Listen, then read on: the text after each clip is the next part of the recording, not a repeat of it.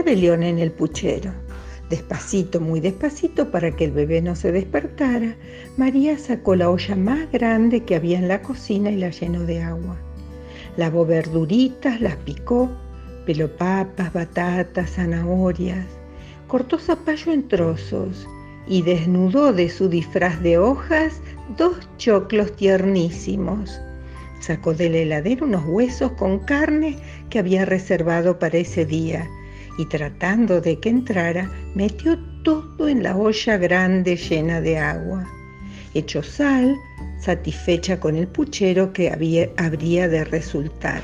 Prendió una hornalla, puso una tapa sobre la olla y la olla tapada sobre el fuego. Despacito para que el bebé no se despertara, María salió de la cocina hacia otra parte de la casa. Todo parecía estar en calma pero de repente un murmullo surgió de la cocina hacia otra parte de la casa, del puchero, mejor dicho. No tengo espacio, se oyó decir una papa. La culpa es de los choclos, replicó una zanahoria. Y los choclos miraron amenazadoramente a las pelirrojas, mostrándoles uno a uno todos los dientes de su dentadura. No tienen gusto a nada y se quejan, alguien dijo a las papas. Y las verduras volvieron la vista a los zapallos, que, zapallos como siempre, intentaban refugiarse bajo la carne. El parloteo fue subiendo de tono hasta que, como un terremoto o más bien una tormenta venida desde el fondo, el agua empezó a hacer globitos fue el sonido del agua hirviendo que se sumó al de las verduras. Y un movimiento ondulante empujó la tapa de la cacerola, haciéndole pegar un salto a cada burbuja.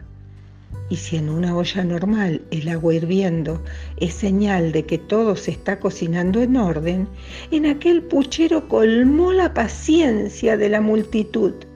Las papas se chocaban contra las zanahorias, las verduritas contra los huesos. La carne sacó músculo y desafió al que la tocara. Los huesos atontados golpeaban su cabeza contra la tapa. Las zanahorias se cansaron y empezaron a los gritos. Más duras que cuando se las muerde crudas, se pusieron frente a los choclos y les pidieron que se retiraran inmediatamente del puchero. El apio, en representación de las verduritas, apoyó a las zanahorias y en un discurso explicó que el problema de espacio podía solucionarse echando a los choclos, ya que, después de todo, no servían para hacer puré. Algunas papas aplaudieron la idea, pero cuando se vieron enroscadas entre el perejil y las cebollitas de verdeo, decidieron por fin ponerse en contra de todos se endurecieron como cemento y empezaron a los golpes. Los choclos ofendidos afilaron sus dientes y en poco tiempo la batalla era feroz. Una hora más tarde el humo atrajo a María hacia la cocina. Destapó la olla humeante y con un tenedor trató de pinchar una batata. Estaba tan, pero tan dura que intentó con una papa. Allí los dientes del tenedor no pudieron penetrar ni un milésimo de milímetro. Probó con un cuchillo en la carne y el cuchillo se dobló. Creyendo que el fuego se habría apagado, María miró la hornalla. al ver las llamas anaranjadas calentando sin tregua, se quedó sin palabras. Le faltará cocinarse, pensó y corriendo al escuchar el llanto de su bebé, abandonó la cocina por un rato.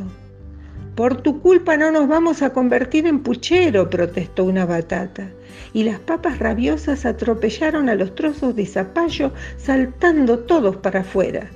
Sin zapallos no hay puchero, gritaron los huesos, y cuando fueron a enfrentar a las batatas, chocaron contra los choclos volando por los aires primero hasta caer intactos sobre el piletón después. ¿Probaron puré sin batatas? preguntó una zanahoria y la carne de un trompazo le hizo aterrizar en el piso. En ese mismísimo instante entró María a la cocina con su bebé en brazos, desconsolado, llorando de hambre y tirando el chupete engañador. ¿Qué es esto? suspiró María. Mi puchero exclamó mientras secaba los lagrimones de su cara y los de su bebé.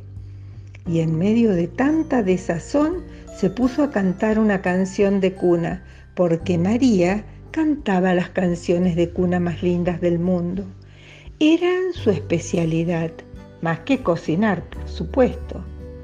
Duérmase mi niño un ratito más, que este pucherito se va a cocinar. Con voz dulce y suave mecía a su bebé para tranquilizarlo. Este pucherito no se quiere hacer y mi niño lindo lo quiere comer. Duérmase mi niño un ratito más, que este pucherito se va a cocinar. Y al mismo tiempo que el bebé, envueltos en una poderosa modorra y agotados por la lucha, los choclos empezaron a bostezar, los zapallos a ablandarse, las papas a remolonear. Despacito, muy despacito, para que su bebé no se despertara, María levantó cada una de las verduras y acompañándose con la música, las fue poniendo en la olla una vez más. Cómodas y entregadas al sueño, las batatas se aflojaban lentamente. Al ritmo de la canción, la carne se había dormido y blandita flotaba entre el apio, el puerro, las cebollitas de verdeo y las papas. Los zapallos roncaban y fue así como en breves minutos y pidiendo un exquisito olor, el puchero quedó cocinado. Como este cuento que sin colorín y sin colorado, de repente se ha terminado.